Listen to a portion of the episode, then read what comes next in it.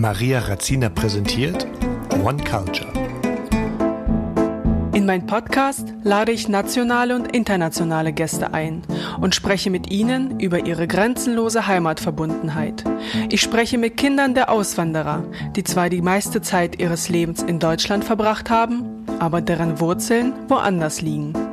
Meine Vision ist es herauszufinden, wo sich die Menschen eher zu Hause fühlen. Oder spielt es keine Rolle mehr, nur weil das hier und jetzt wichtig ist? Hallo und herzlich willkommen bei einer weiteren Folge von One Culture. Wupp, wupp, wupp. Leute, ich habe einen Gast bei mir. Sie ist extra, hätte ich beinahe gesagt, aber sie ist aus Südafrika eingeflogen und ist nur eine kurze Zeit in Deutschland. Und ich habe die Ehre, sie tatsächlich interviewen zu dürfen. Sie ist eine Deutsche und ist äh, nach Südafrika ausgewandert. Und äh, wie die Entscheidung dazu kam und was sie, ähm, ja, welche Hindernisse die sie in der Hinsicht hatte und wie es ihr gerade in Südafrika geht, das erfahren wir alles in dieser Folge. Und somit heiße ich herzlich willkommen die Kati.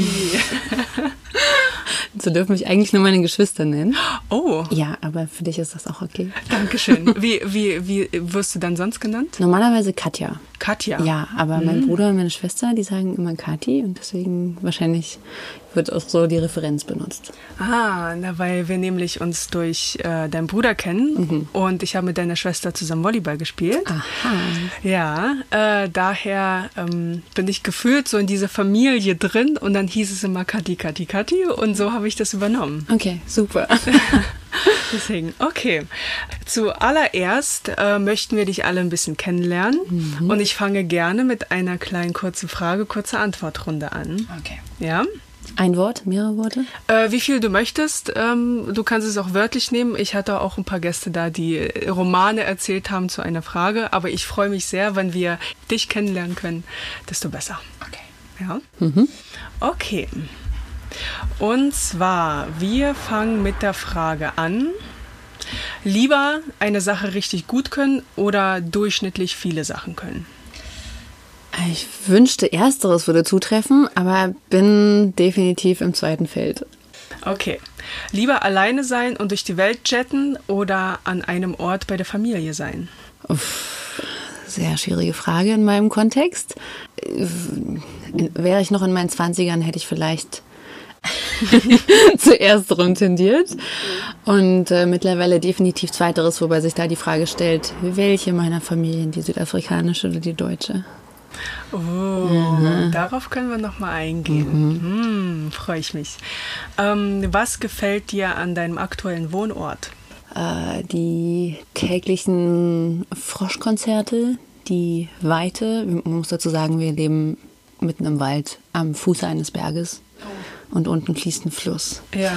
Also ja, die, der quasi der direkte, das direkte Wohnen in, in einer sehr naturbelassenen, wilden Gegend. Ja. Oh, voll schön.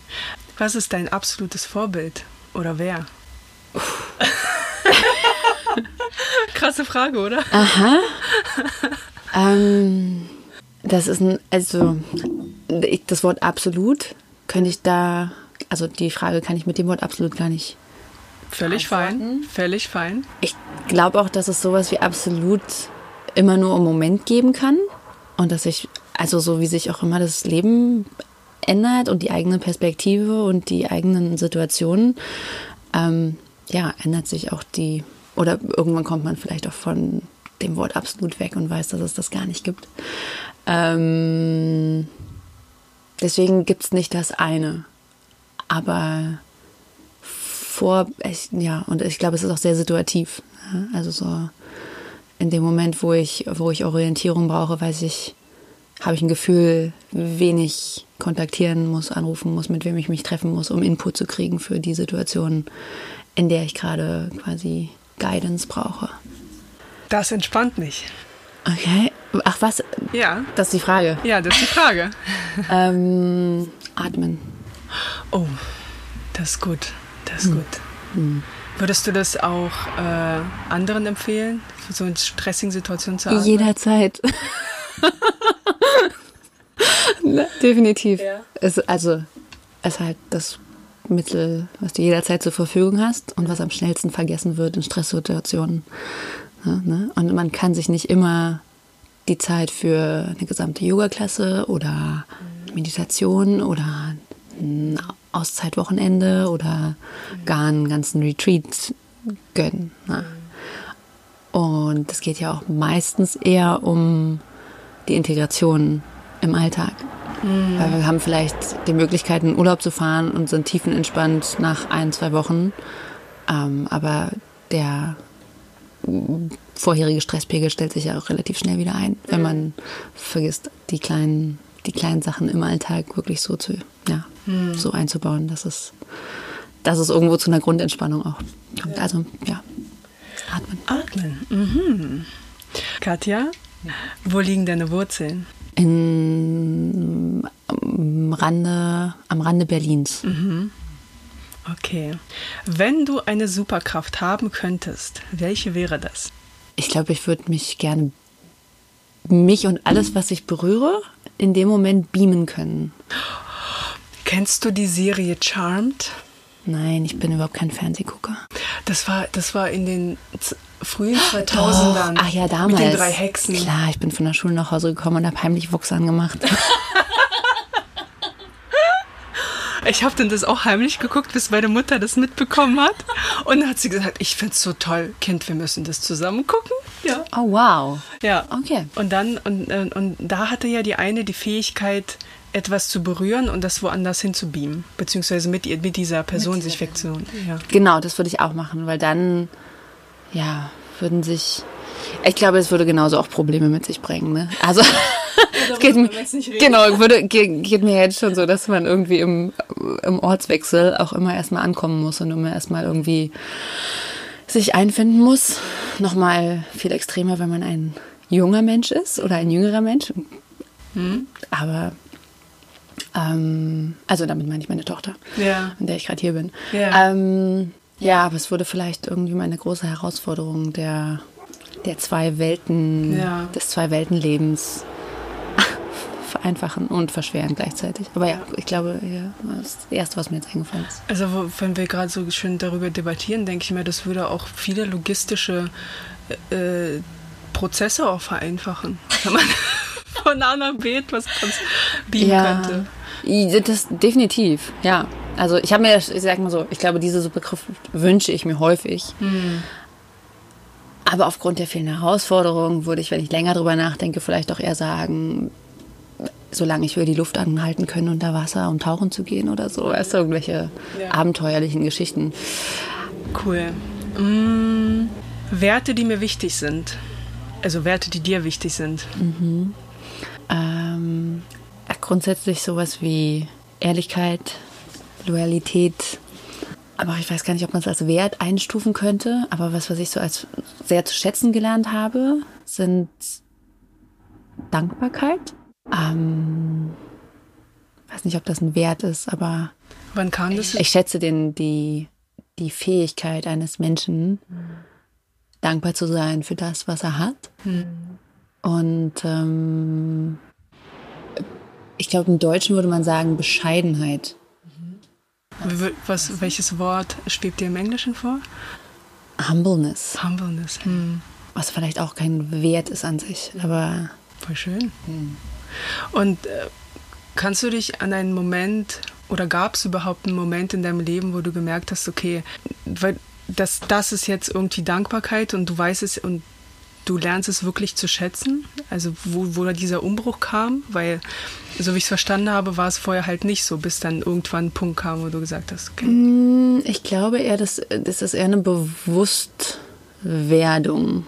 Ich glaube nicht, man, dass man vorher nicht dankbar ist, aber ich glaube, zu Beginn oder im, in, im Verlauf des jüngeren Lebens ne, sind, nimmt man, you're taking things for granted. Man, man, Dinge sind einfach da. Man musste dafür nicht viel tun. Unter gegebenen Umständen. Ne? Ich, ich rede jetzt von einem sehr privilegierten weißen Leben in, einem, in Deutschland. Ja, ja. Und also das Leben kümmert sich um dich, ne? Also es ist deine Eltern, deine Erzieher, dein, deine Bildungseinrichtungen, weißt du? Also es ist, Ja, ist alles da. alles ist da. Und du hast dazu nicht erstmal erstmal nicht viel beigetragen. Du hast eine Gesellschaft, die sich, die sich um dich kümmert oder in der du aufwächst und die dich heranzieht, dazu in dieser Gesellschaft zu funktionieren. Und ich, abgesehen davon, dass es vielleicht auch ein gesellschaftliches Thema ist, ne, was man für selbstverständlich hält, ist, glaube ich, dahin oder der, der Moment, in dem man, in dem man genug hat oder mit den Dingen, wie sie sind, mit den Umständen, um einen Umgang lernt, der, der positiv geformt ist. Im Gegensatz dazu, sich über Sachen zu beschweren oder halt, ne, oder alles, dass, dass es nicht, nicht genug ist, nicht gut genug, man sich nicht ausgeglichen fühlt oder, oder froh ist über das, was man hat. Das ist ja auch oft eine Frage der Perspektive. Ne? Ähm, insofern denke ich, dass sich diese ganze bewusst, das, das ganz bewusste Dankbarsein Ja. auch erst eingestellt hat bei mir. Und wann Vielleicht war war es vorher nicht, nicht, nicht gänzlich nicht da, Ja. aber einfach, ne, wenn man ja, durch den Perspektivwechsel. Wann, ähm, ich würde es gar nicht spezifisch, aber ich habe da, ich habe da so meine Schwiegermama, eine ganz tolle Frau im Kopf, die ähm, sehr interessanten Lebensweg auch selbst hat.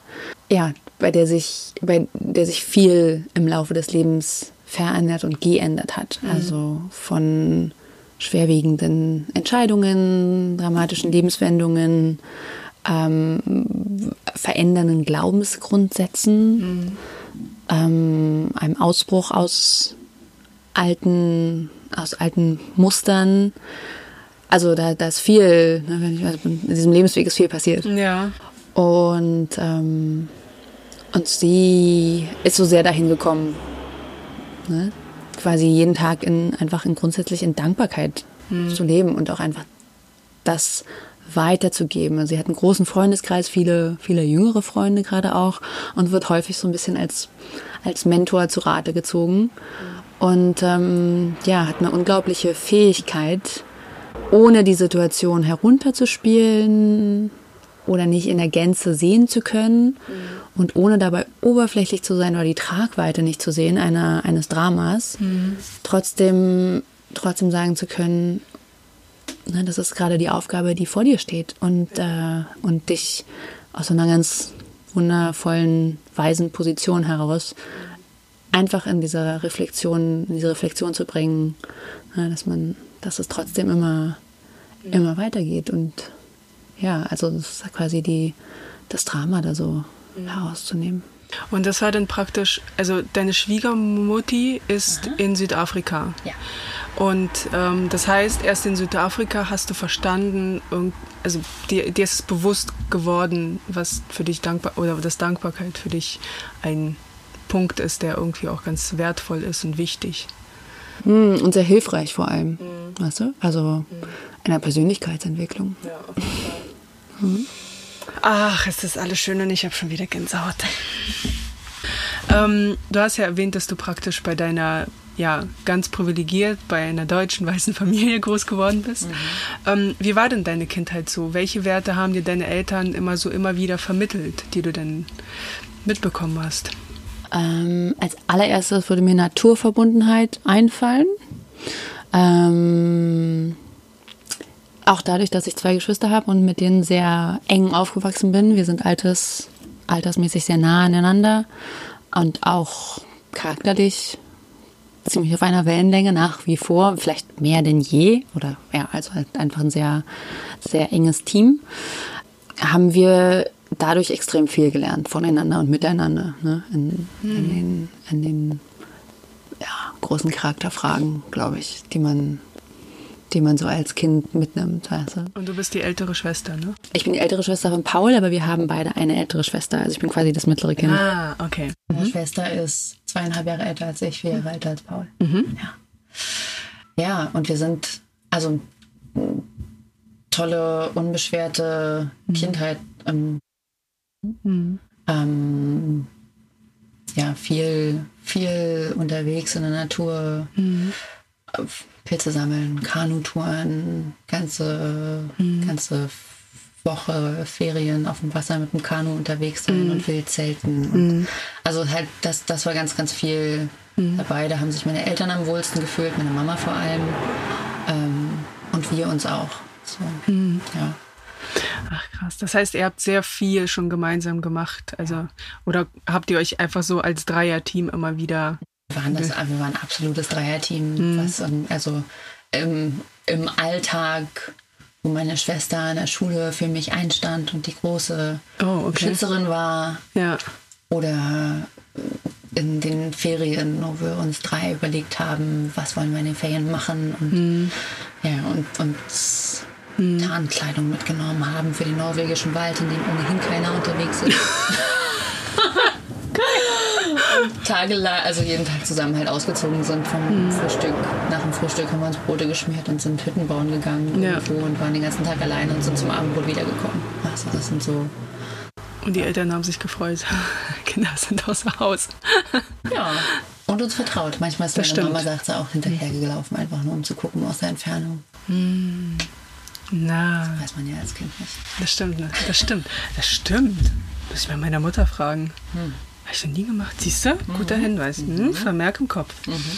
Ähm, und dann, ähm, nachdem irgendwann werden ja alle älter und deine Schwester wird ja dann noch älter und dann, ähm, und dann bist du als Mittelkind, hast du dann irgendwie gemerkt, also hattet ihr immer ein gutes Verhältnis, ihr drei, oder war es denn irgendwie zwischendurch so, okay, der eine versteht sich mit dem anderen besser und du wurdest dann ausgeschlossen oder? Ähm, ausgeschlossen wurde niemand. Wir hatten eine Phase im Teenageralter, da wurde, da habe ich mich plötzlich in einer, in einer Phase der extremen Individualisierung befunden, während ich ganz lange meiner Schwester immer nachgeeifert habe. Die war die große, zweieinhalb Jahre älter und alles, Ja. was die cool fand, fand ich auch cool.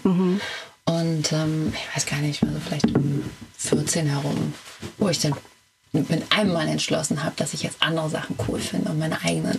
Das fand sie dann nicht so gut, weil dann hat sie nicht mehr so einen Einfluss auf mich. Obwohl sie vorher eigentlich auch immer ihr eigenes auch haben wollte. Also es ist, glaube ich, einfach so ein, ne, ein Teenager-Individualisierungsthema. Das war vielleicht eine Phase, da war es ein bisschen schwierig mit uns. Aber abgesehen davon sind wir immer echt nah aneinander gewesen. Meine Schwester und mein Bruder noch mal mehr durch den Sport, spielen beide Volleyball und ähm, haben dadurch sehr viele gemeinsame Freunde, gemeinsames Interesse. Ja.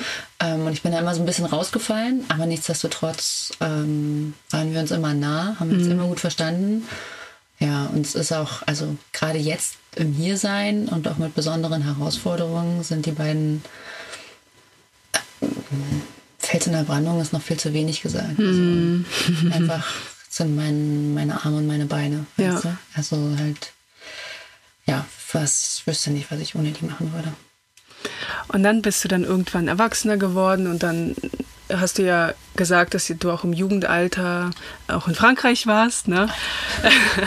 Also ähm, wie war denn die Jugendzeit für dich, ne? Also irgendwann ist dann ist dann na, ihr wart ja zwar immer ein Dreierteam, aber ihr habt euch doch irgendwo individualisiert. Ja, absolut. Das Ja. war schon, das war schon so. Gerade in der Jugend haben wir halt alle unsere eigenen, sind alle auf unterschiedlichen Schulen gewesen, Ja. hatten unsere eigenen Freundeskreise. Ja.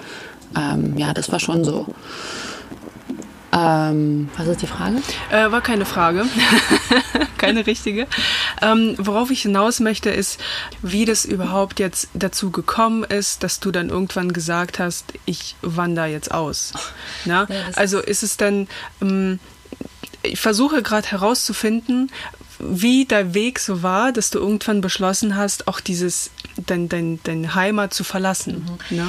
Ähm, das war in dem Sinne gar keine lang überlegte, Oh. bewusste, ich möchte da hinkommen Entscheidung. Gar nicht. Ähm, Im Gegenteil, ich war, also ich hatte, ich bin mit Anfang 20, Anfang 20 nach Berlin-Friedrichshain gezogen. Ja. Da dann also lange, lange gelebt, habe in Potsdam studiert, habe in Kreuzberg gearbeitet. Ähm, ja, und also hab, fand, fand mein Leben dort lange klasse. Ähm, bis zu einem gewissen Punkt, wo ich eine Auszeit brauchte und dann auch eine, sich, also sich die perfekte Gelegenheit geboten hat, beziehungsweise auch Südafrika kam, es war, ich hatte nie überlegt, dass ich gerne, dass ich gerne ausreisen möchte oder halt mhm. auswandern möchte. Das war, war nie, mhm. war nie da als Überlegung. Mhm. Ähm, ich war allerdings in Südafrika im Jahr 2014 das erste Mal. Okay, als Urlaubsort? Oder, ja, oder nicht ganz. Ich hatte, ich habe im Musikbereich gearbeitet ähm, und habe viel quasi so eine Art Tourmanagement gemacht oder ah, okay. Begleitung von Events. Ähm, und eine sehr gut befreundete Band hat mhm. mit einer Band aus Südafrika die Band aus Südafrika war schon in Berlin gewesen. Wir hatten hier mehrere Konzerte mit denen organisiert und kleinere Touren gemacht.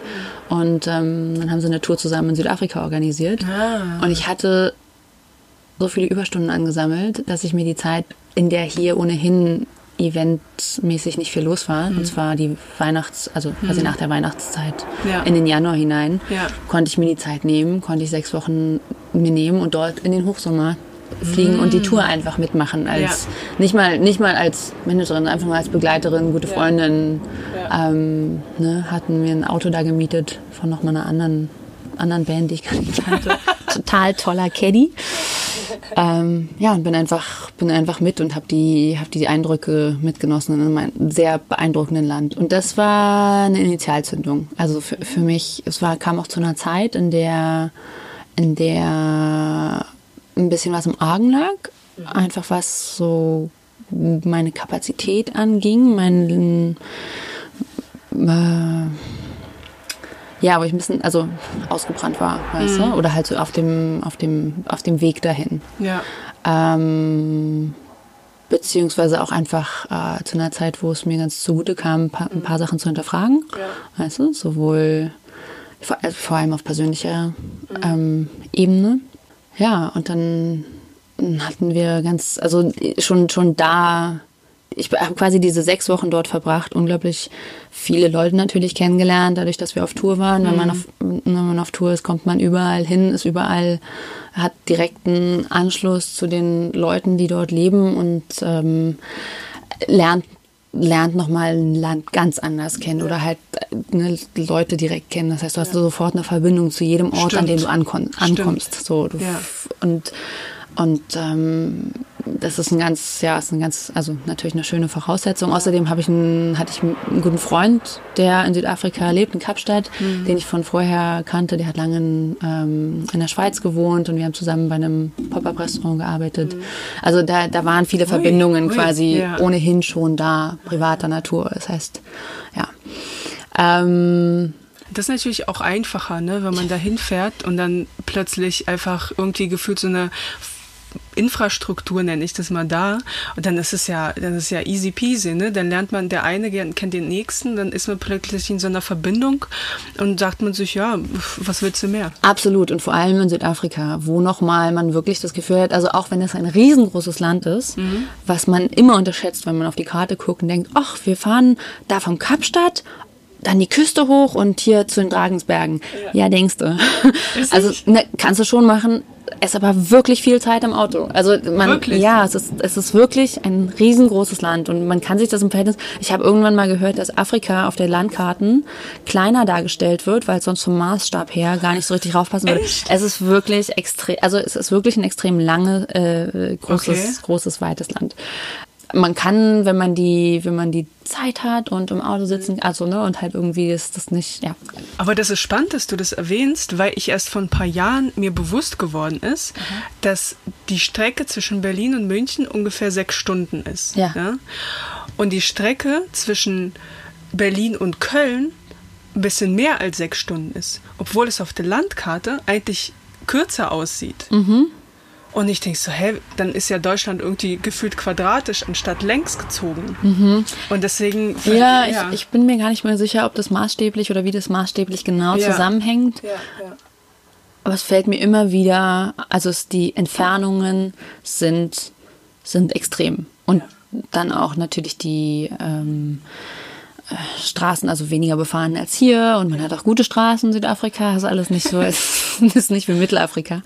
Ähm, aber ja, es ist einfach, also die Entfernungen sind einfach nochmal ganz anders. Aber egal, wie sind wir jetzt da hingekommen? Infrastruktur. Ja, ich bin, also ich bin, ja, ich bin direkt in, einer, in so einer Infrastruktur gelandet. Es war natürlich ja. viel einfacher, als quasi als Tourist irgendwo hinzukommen. Mhm. Viel einfacher auch, sich sofort zu Hause zu fühlen. Aber was ich mit Initialzündung meinte, es war, irgendwas ist da mit mir passiert und es war ziemlich schnell in Südafrika. Also die Leute haben mich beeindruckt. Die Lebens es ist nach wie vor so, dass ich kaum irgendwie meinen Finger drauflegen kann, sagen kann, die Lebensweise oder der, die Herangehensweise oder was es ja. genau ist. Aber es ist ein kultureller Unterschied grundsätzlich da, definitiv zwischen ich will jetzt gar nicht mal unbedingt, ich will gar nicht mal irgendwelche Adjektive benutzen, weißt, weil damit macht man auch gleich Stigmata. Es ist nicht so, dass Deutschland verbiedert ist. Stimmt nicht. Ne? Mhm. Es ist nicht so, dass hier keiner glücklich ist mit seinem Leben. Stimmt nicht. Das ist also, man, vielleicht, aber eine Grundstimmung ist da, beziehungsweise gibt es einfach Unterschiede. In Afrika heißt es immer, gibt so zwei, oder kommt man also zwei Sachen nicht vorbei. Eines ist TIA, This is Africa. Mhm. Womit ein Bekannter von mir, der hat ganz lange Touren gemacht, vor allem mit Deutschen, die reisen, bereisen Südafrika sehr gerne und hat ähm, so alternative, kulturelle ähm, Reisen durch durch Südafrika angeboten, ähm, mit tollen Hals und ähm, ja, ganz tollen, ganz tollen Ideen. Und das TIA, was immer, das ist Afrika, das war was, was er den schon am Flughafen gesagt hat, um einfach erstmal jemandem das Bewusstsein zu schaffen, nicht alles funktioniert hier reibungslos. Mhm bereite dich vor darauf, dass Sachen, dass Sachen ganz anders kommen, als wir es geplant haben. Das, und das hat sowohl, sowohl was mit zum Beispiel der Länge der Strecken zu tun, ja. als auch, also es gibt so viele ne, kleine äh, Sachen, die einfach nicht, nicht so funktionieren wie hier. Sei es das Verkehrsnetz oder einfach, also es läuft nicht. Mhm. Es läuft nicht so reibungslos wie hier, bis dann Pannendienst kommt. Oder weißt du, du bist halt irgendwie auch auf dein Auto angewiesen, weil weil du Strecken oder musst lange Strecken damit zurücklegen. Autos sind zugelassen auf den Straßen, die hier nur noch abgeschoben werden würden, weil, weil quasi man TÜV nur beim Kauf des Autos braucht. Ja. Aber wenn du es dann nicht mehr weiter verkaufst, dann kann es halt auch 30 Jahre alt sein und total Schrott. Äh, und trotzdem noch auf der Straße fahren. Ja. Ähm, ja, ich bräuchte jetzt eigentlich noch mehr Beispiele, habe ich nicht. Aber das ist so eine. Und die andere Sache ist, ähm, Africa is not for sissies. Und das ist. Und das stimmt. Also das ist ein bisschen schwierig, das so, das so zu Africa, generalisieren. Africa is not for for sissies. Ah, for sissies. Also und was ich da, warum ich das sage, ist, dass mich, was mich glaube ich so beeindruckt hat, ist, dass Leute dort, oder was mich so gefesselt hat, ist, dass Leute dort ein ganz eine Stärke häufig entwickeln, auch schon früh.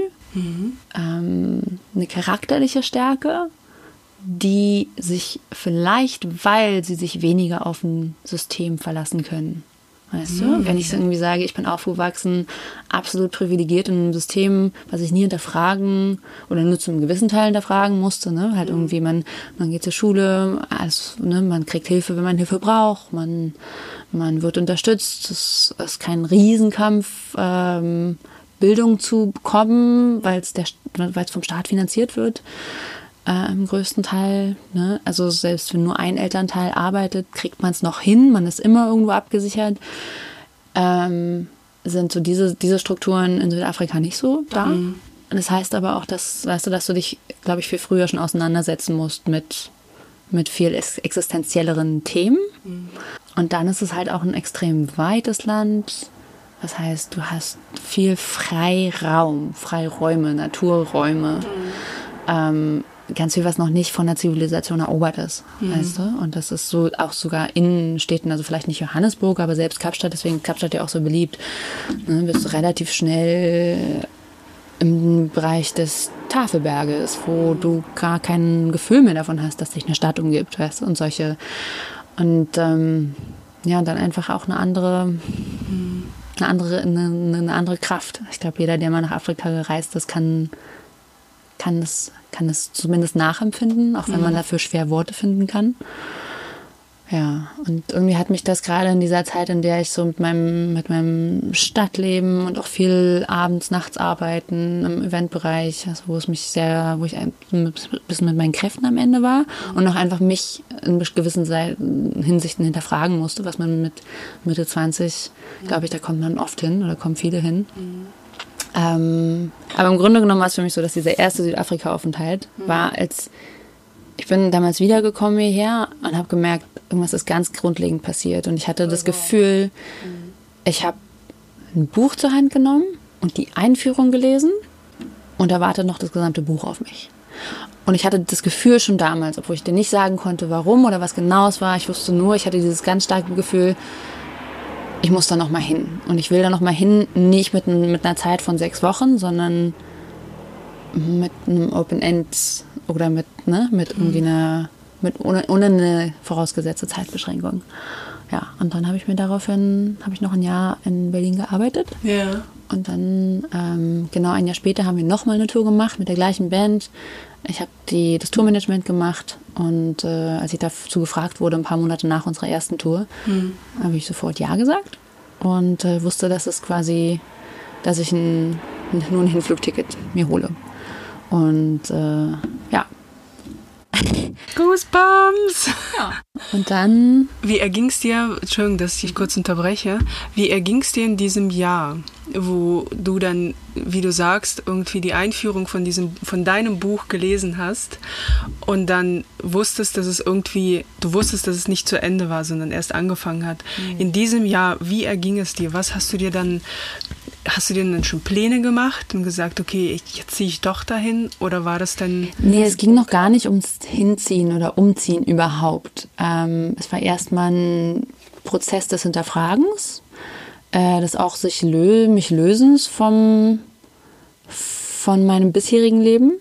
Oder zumindest eine Frage stellen, ob ich das so weitermachen wollte oder ob ich dahin zurückkommen wollte nach vielleicht einer längeren Zeit. Was, was sonst für Optionen vielleicht da wären.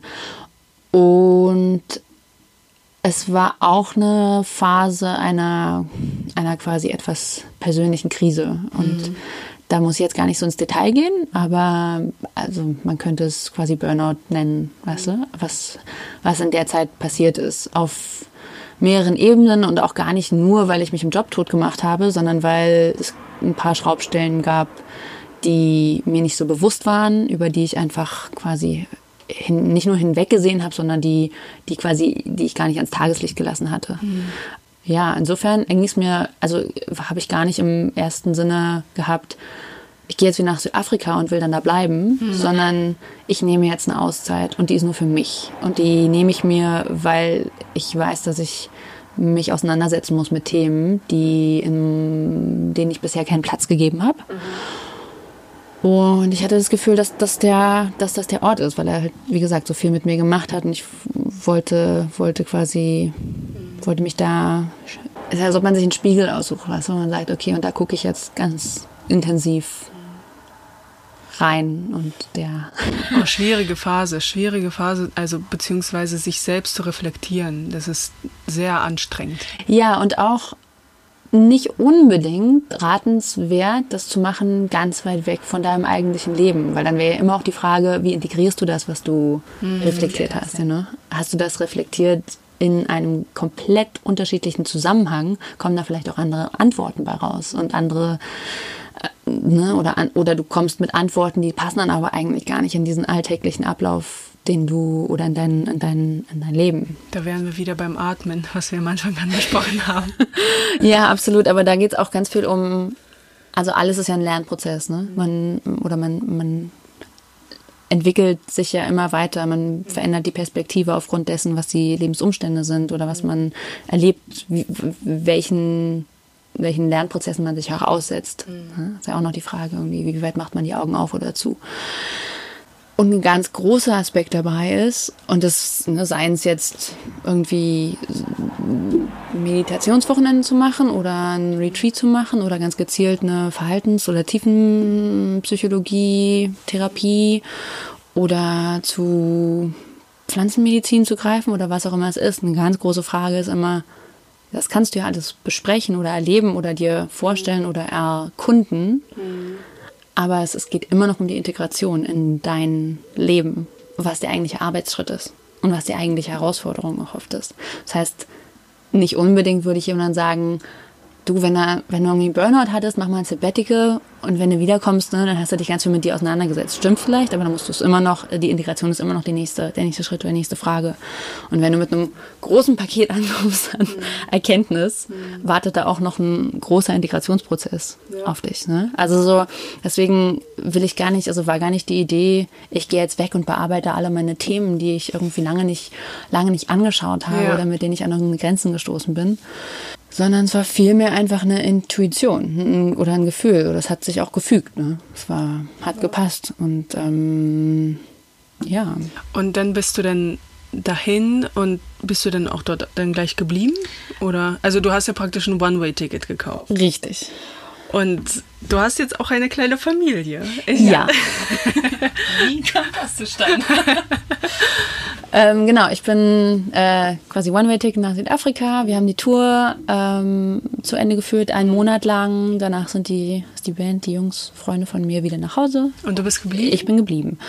Und ähm, ich fasse jetzt mal die lange Zeit aufs ganz kurze zusammen. Ich bin in Südafrika geblieben für die nächsten drei Monate, zwei Monate. Ähm, dann bin ich nach Mosambik. Ähm, hatte mir ein Auto da gekauft, mein erstes eigenes Auto, weil in Berlin braucht man ja kein Auto. und genau, bin nach Mosambik, habe in Mosambik relativ lange verbracht und noch da mal eine Zeit nur für mich alleine, habe da schnell Kontakt gefunden zu Leuten, die da wohnen.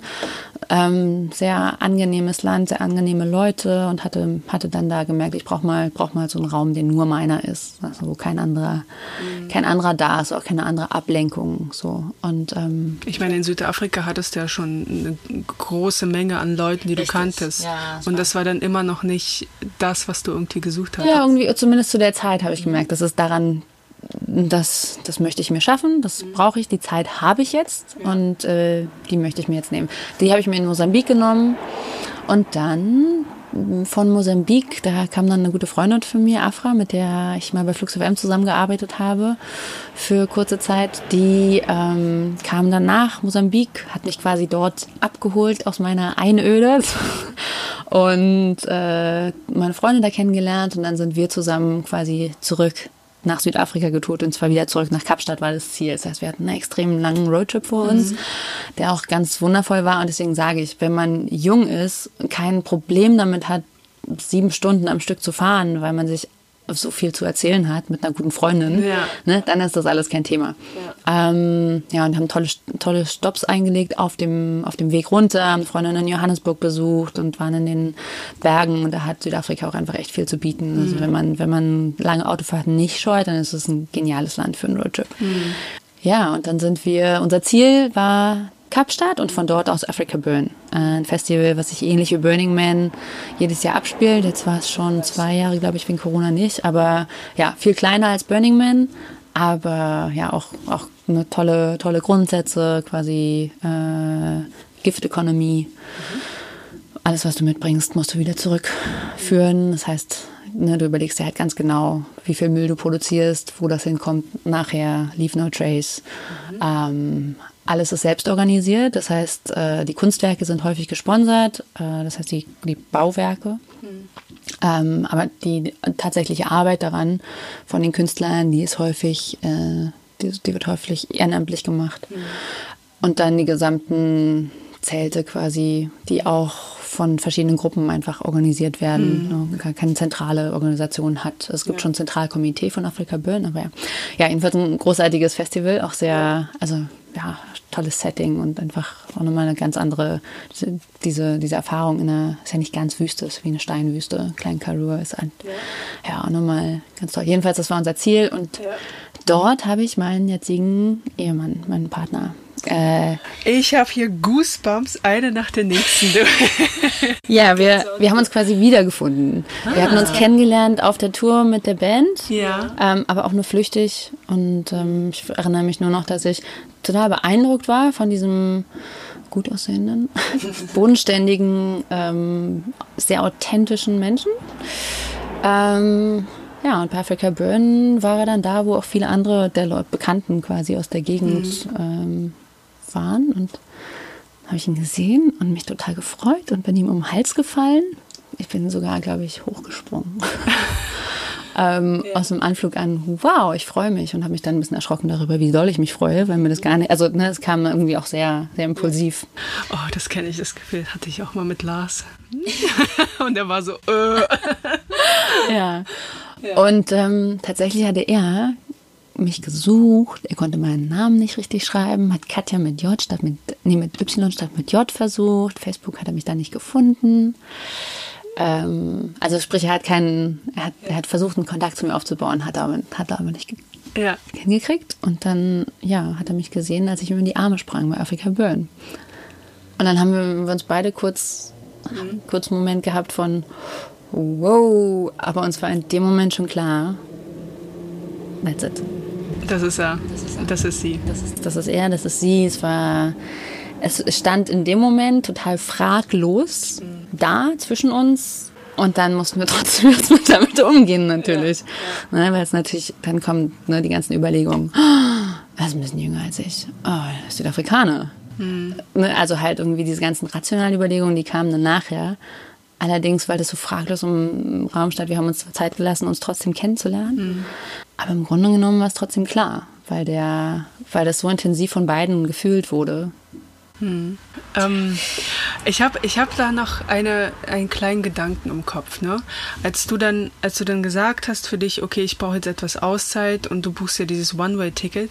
Ich meine, dein Leben vorher war schon recht strukturiert und recht, naja, das hast du zu tun, du hast jetzt dein Studium fertig. Ähm, wie war das denn für dich denn einfach, das alles plötzlich aufzugeben? Also fiel es dir leicht oder war das denn einfach, ich möchte jetzt erstmal weg und dann schauen wir, was passiert? Also, Es fiel mir relativ leicht und gleichzeitig schwer. Ich Oh. war irgendwie kopflich darauf vorbereitet. In dem Moment, als ich Berlin verlassen habe nach Südafrika mit dem One-Way-Ticket, war ich darauf vorbereitet, dass alles passieren könnte. Dass ich quasi von jetzt, also dass ich nicht genau weiß, wann ich zurückkomme, mit welchen um also so wie ja, ich hatte mir quasi den Rücken wie freigeräumt oder halt was gut vielleicht auch ne, kompliziert ist, wenn man nicht genau weiß, wohin man oder warum man zurückkommen oder wofür man zurückkommen will, außer Familie. ja. Ich hatte ohnehin, ich habe ganz viel, auch schon vorher viel Yoga gemacht zum Ausgleich. Äh, für mein doch sehr äh, ja, eventstrukturiertes, nachtaktives Leben. Und hatte ja quasi immer auch im Hinterkopf und habe auch auf dem, in dem Jahr, in dem ich dann weg war nach Südafrika, meine Ausbildung zur Yogalehrerin gemacht. Ähm, das heißt, ich war ohnehin darauf eingestellt, auch andere Horizonte zu erkunden, ne? auch irgendwie einen anderen Lebensentwurf mir vorstellen zu können und auch gar nicht mal unbedingt wieder zurück in den Job zu kommen, in dem ich, in dem ich vorher gewesen bin.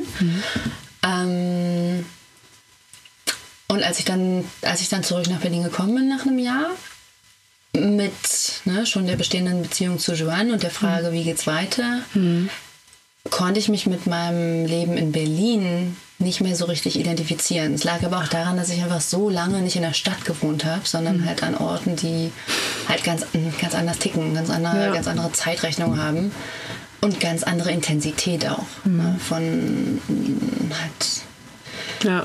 ja, das, äh, das ist quasi, ich habe das damals empfunden, als müsste ich mich erstmal wieder schön desensibilisieren, um wieder mich in Berlin eintakten zu können. Oh wow, krass. Weißt du? Also so vom, Ja. einfach vom Gefühl her, weil es einfach eine, ja, Und das wolltest du nicht mehr. zumindest war ich, habe ich gedacht, na, wenn es sich schon, ne, ich, muss ich dazu bereit sein? Vielleicht ja nicht. Vielleicht ist es ja irgendwie die Zeit, meinen Lebensentwurf radikal zu überdenken und halt um ganz anders zu lenken. Zumal jetzt auch eine Lebensplanung anstand, die, die ich gemeinsam mit meinem Partner gemacht habe. Ne, wo halt irgendwie weniger im, oder wo zu 50 Prozent nur war, was will ich vom Leben und was will er vom Leben, genauso mit reinspielt in diesen Entwurfs- oder in dieses Entwurfskonzept von unserem gemeinsamen Leben. Ähm, und der hätte sich ein Leben in Berlin nicht vorstellen können. Der, der liebt den Ozean, der hat jahrelang quasi als Segler, Kapitän, ähm, war, war auf, dem, auf dem Meer Er ist am Meer aufgewachsen, ja. Das kann die Spree nicht bieten.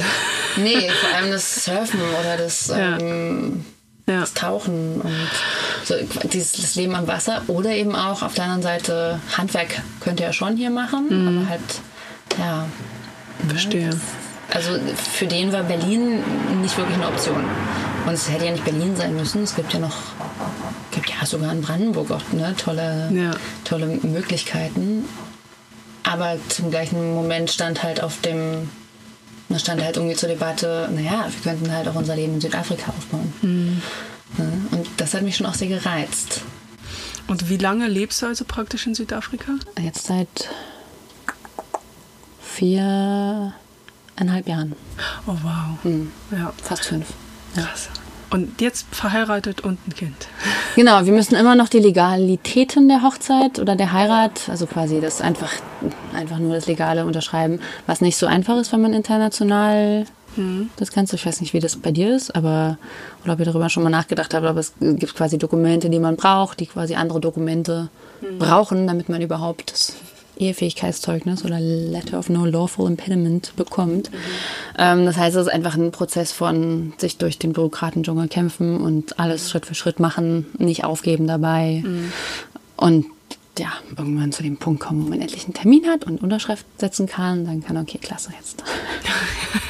Jetzt ist man Mann und Frau. Genau, genau. Also wir haben, wir haben fest wir haben fest für uns gemacht. Das war unsere, das war unsere Hochzeit. Mein Bruder und seine Freundin waren auch da. War ganz toll, sind quasi als Vertreter meiner Familie. Was ja nicht so einfach ist für jeden, einfach mal eben nach Südafrika zu kommen.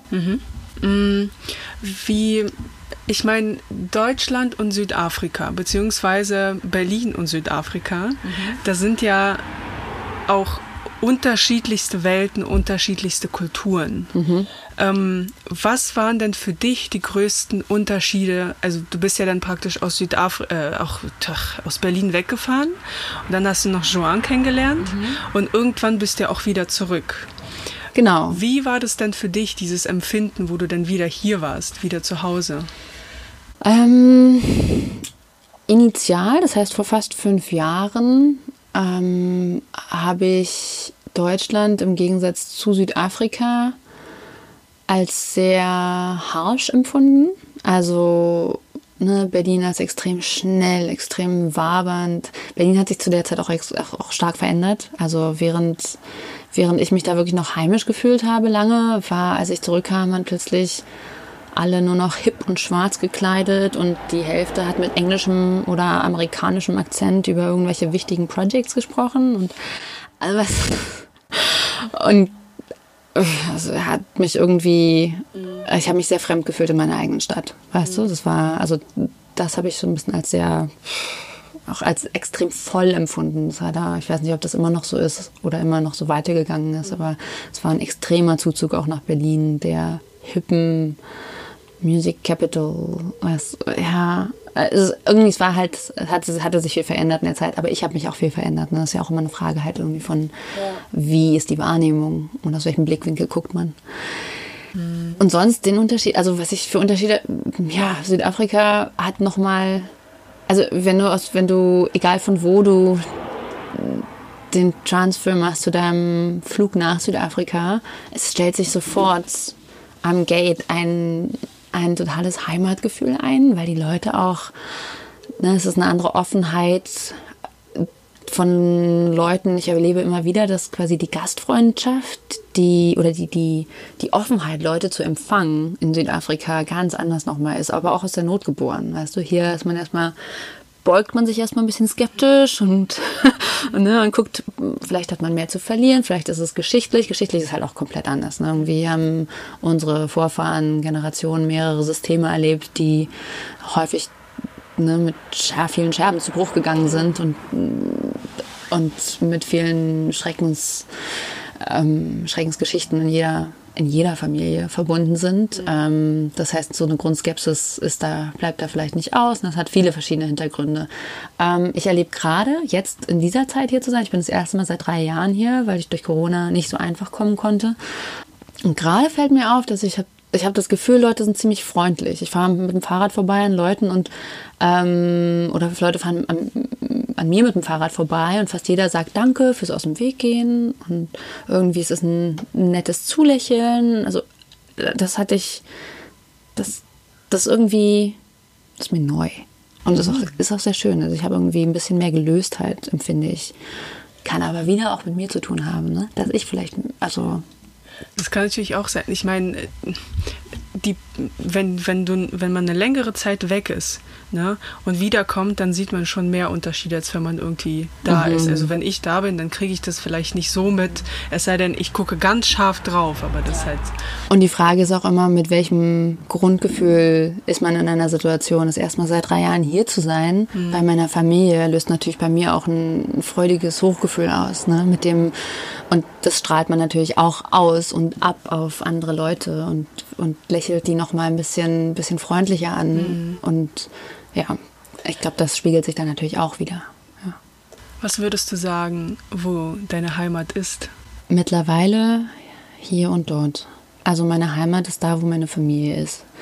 Meine Familie hier ist ja absolut unglaublich. Also gerade auch in einer, in einer momentan sehr sehr schwierigen Situationen halt merke ich, nicht nur merke ich, sind die einfach komplett da für mich, für uns, fraglos mit allem, was sie geben können.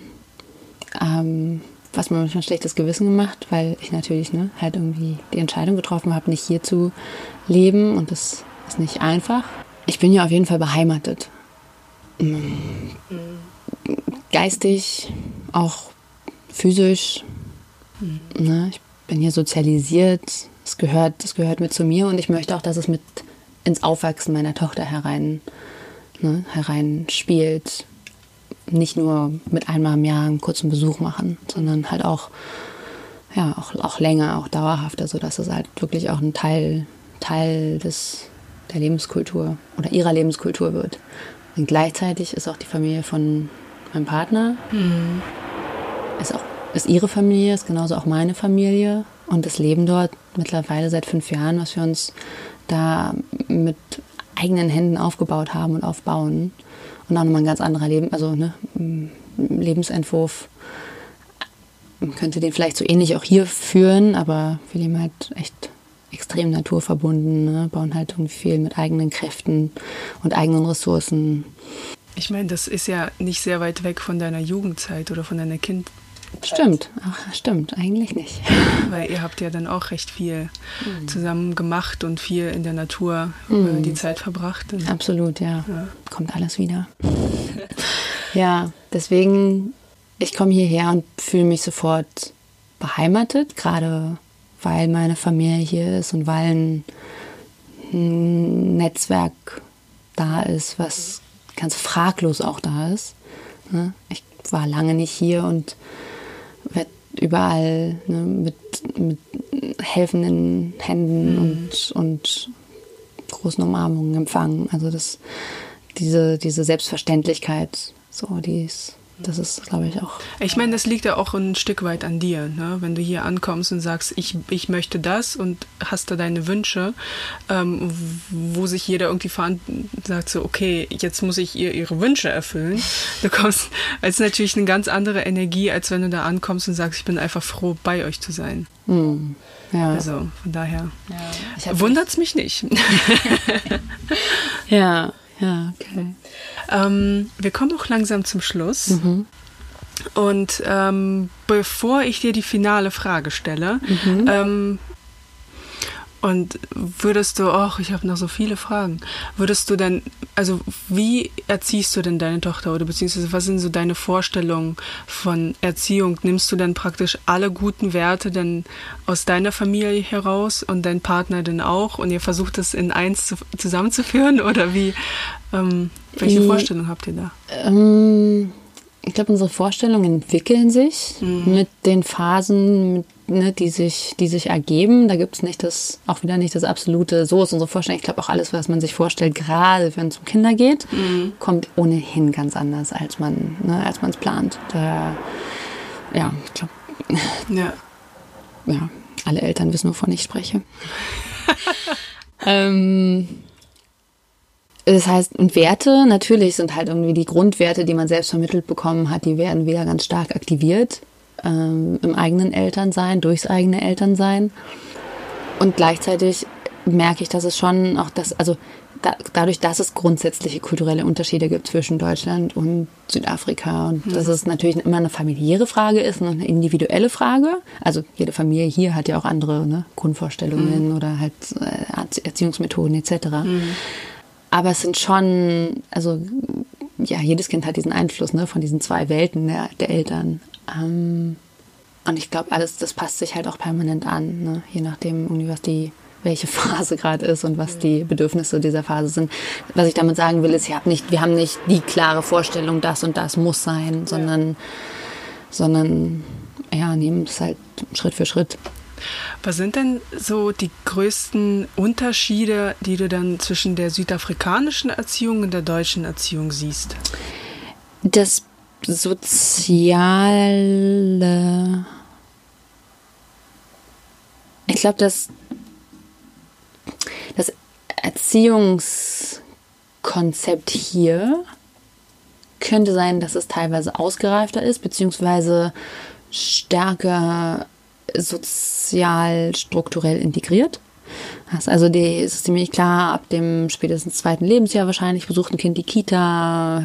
Es gibt verschiedene, gibt immer noch verschiedene Kitas, ne? Du kannst halt irgendwie einen Waldkindergarten oder einen evangelischen Kindergarten oder so besuchen und hast da vielleicht Unterschiede. Aber so vom, vom Grundablauf ist es schon sehr ähnlich. Ähm, ist in Südafrika auch nicht ganz anders, aber auch da ist es auch wieder individuell jedem Elternteil überlassen. Ne? Es gibt halt irgendwie, ob du dein Kind zur Eco-School schickst oder zum zum ja, christlich geprägten Kindergarten da oder so. Also im Grunde genommen ist das nicht, ist das nicht ganz anders. Ob es grundsätzliche Unterschiede gibt, weiß ich nicht. Es gibt natürlich dann auch wiederum kulturelle Unterschiede. Also halt irgendwie, ob du, ob du ein Kind bist von einer, was von Kursereltern oder von, ne, von Afrikanseltern ist, spielt eine Rolle. Und da spielt dann wieder auch Zugang zu Bildung, Zugang zu Möglichkeiten, Zugang zu überhaupt einem Verständnis eine große Rolle. Also auch, auch da muss ich wieder sagen, während ich mich als privilegierte, weiße Deutsche grundsätzlich schon empfinde, ist es auch nochmal extrem, wenn ich einfach irgendwie, in Südafrika ist es auch nicht anders. Ne? Das, hm. Da kommt man es nur noch mehr vor Augen geführt, wie privilegiert man eigentlich ist und wie verschiedene Lebensentwürfe es gibt und wie verschiedene Lebenskulturen es eigentlich gibt und wie verschiedene Kinder Kinder groß werden und ja. Gibt es etwas an dir, was mittlerweile typisch südafrikanisch ist? Weiß nicht, frag mal meine Freunde. okay, stimmt. Ähm. Stimmt. Aber merkt ihr, merkst du etwas, wo du sagst, okay, das war jetzt irgendwie, in manchen Situationen bist du so typisch deutsch und dann irgendwie, weiß nicht, bist du irgendwie manchmal gelassener was du durch die südafrikanische Kultur so ein bisschen mehr mitbekommen hast, weil du dort halt lebst. Ja, aber ich, kann, weiß, weiß ich nicht. Ich, ich glaube schon, aber ganz im Speziellen müsste das, glaube ich, jemand anders über mich beantworten. Manche sagen, dass sich meine, mein Deutsch verändert hat. Oh. Also, ich glaube, jetzt bin ich seit sechs Wochen hier. Mhm. Und äh, meine Sprach, mein Sprachgebrauch ist gar nicht so, mhm. gar nicht so schlecht. Ähm, ich spreche halt viel Englisch, Deutsch, ich spreche mittlerweile Afrikaans. Mhm. Das heißt, wenn man andere Worte benutzt oder auf einer anderen Sprache, finde ich, denkt man auch immer ein bisschen anders. Mhm. Mm, ich unterrichte zum Beispiel Yoga lieber auf Englisch als auf Deutsch. Mhm. Und da finde ich, kommt auch nochmal was ganz Spezielles mit rein. Also ich finde zum Beispiel die deutsche Sprache, die ist wunderschön und, man, ich, und ich nutze die deutsche Sprache gern, um mich auszudrücken. Allerdings finde ich alles, was so leicht in die Richtung ähm, Bewusstsein, Spiritualität und so weiter geht, finde ich auf Deutsch ganz schwer zu besprechen, weil es einfach so eine, so eine strukturierte Sprache ist, auf der sich Sachen ganz schnell hochtrabend anhören, weißt du, oder halt sehr wenig authentisch, weißt du? Also fällt mir immer wieder auf, zum Beispiel, wenn ich Yoga unterrichte, wo man halt irgendwie Sachen sagen kann, die total aus dem Bauch herauskommen, die gar nicht, ne, die, die, sich gar nicht anhören, als würde man irgendwie auf einer spirituellen Sphäre schweben. Ja. Und wenn man das versucht, auf Deutsch zu übersetzen, aber funktioniert das gar nicht so richtig. Ja. So, das ist einfach, und, und da ist Sprachgebrauch schon sehr unterschiedlich und, glaube ich, aktiviert auch unterschiedliche mh, mm, Gehirnbereiche und wahrscheinlich Areale oder halt auch Aus, Ausprägungen und wie man sich selbst ausdrücken kann und wie man sich selbst empfindet vielleicht auch. Es hören auch viele junge Leute zu und ähm, ich könnte mir sehr gut vorstellen, dass viele sich auch nicht so richtig trauen, irgendwie das eigene Land zu verlassen oder sie sagen, okay, ich jetzt, der Sicherheitsgefühl ist irgendwie steckt in denen so tief drinne. Was würdest du denen raten, ähm, zu sagen, okay, wenn ihr doch einen Wunsch verspürt, wandert aus? Ähm, ja, was würdest du dort sagen? Ich habe das alles nicht so nicht so grundsätzlich geplant und ich habe es auch nicht durchgeplant und ich habe auch nicht Variante A, B und C durchgeplant. Mit anderen Worten, wir gehen jetzt nach Südafrika. Was ist, wenn wir hierher zurückkommen wollen? Ne? Und dann geht es um ganz organisatorische Sachen wie Krankenversicherung, äh, Meldungen, ne? halt irgendwie abmelden, an, angemeldet bleiben, Sozialversicherung etc. etc. Ne? Halt irgendwie Bonusheft beim Zahnarzt. es ist ein schwieriges Thema. Und was ich festgestellt habe, obwohl die Voraussetzungen für mich nach Südafrika zu gehen einfach extrem ne, schon, schon fast gar nicht so hinterfragt werden mussten und sich einfach ergeben haben und naheliegend waren, war es doch ein extremer Kraftakt. Und ist es in vielerlei Hinsicht auch nach wie vor das Integrieren in ein neues Leben, das ein neues Leben aufbauen, das auch sich selbst finden in dem neuen Leben, vielleicht neu erfinden, äh, wiederfinden. Ähm, ein ganz großer Hinterfrageprozess. Ne? Was fehlt mir eigentlich? Wonach sehne ich mich? Warum sehne ich mich danach? Was hat das mit mir zu tun? Weißt du? Also so, das sind, das sind alles, das sind, sind alles ziemlich tiefgehende Prozesse, die viel Kraft brauchen und viel mehr Kraft auch, als ich mir das damals hätte vorstellen können. Ähm, ich bin froh drum, ich will es auch nicht missen. Ich finde, es hat mich auch persönlich weitergebracht.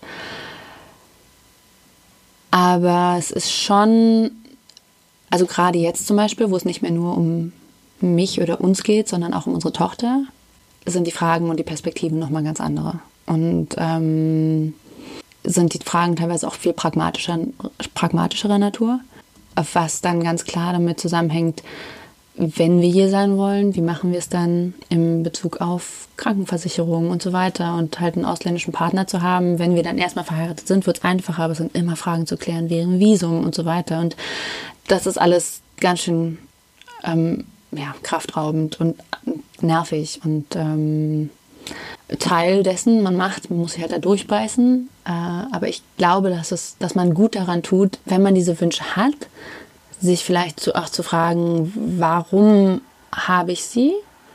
Was, wonach sehne ich mich? Was, was finde ich, was ist nicht erfüllt in dem, was ich hier gerade habe?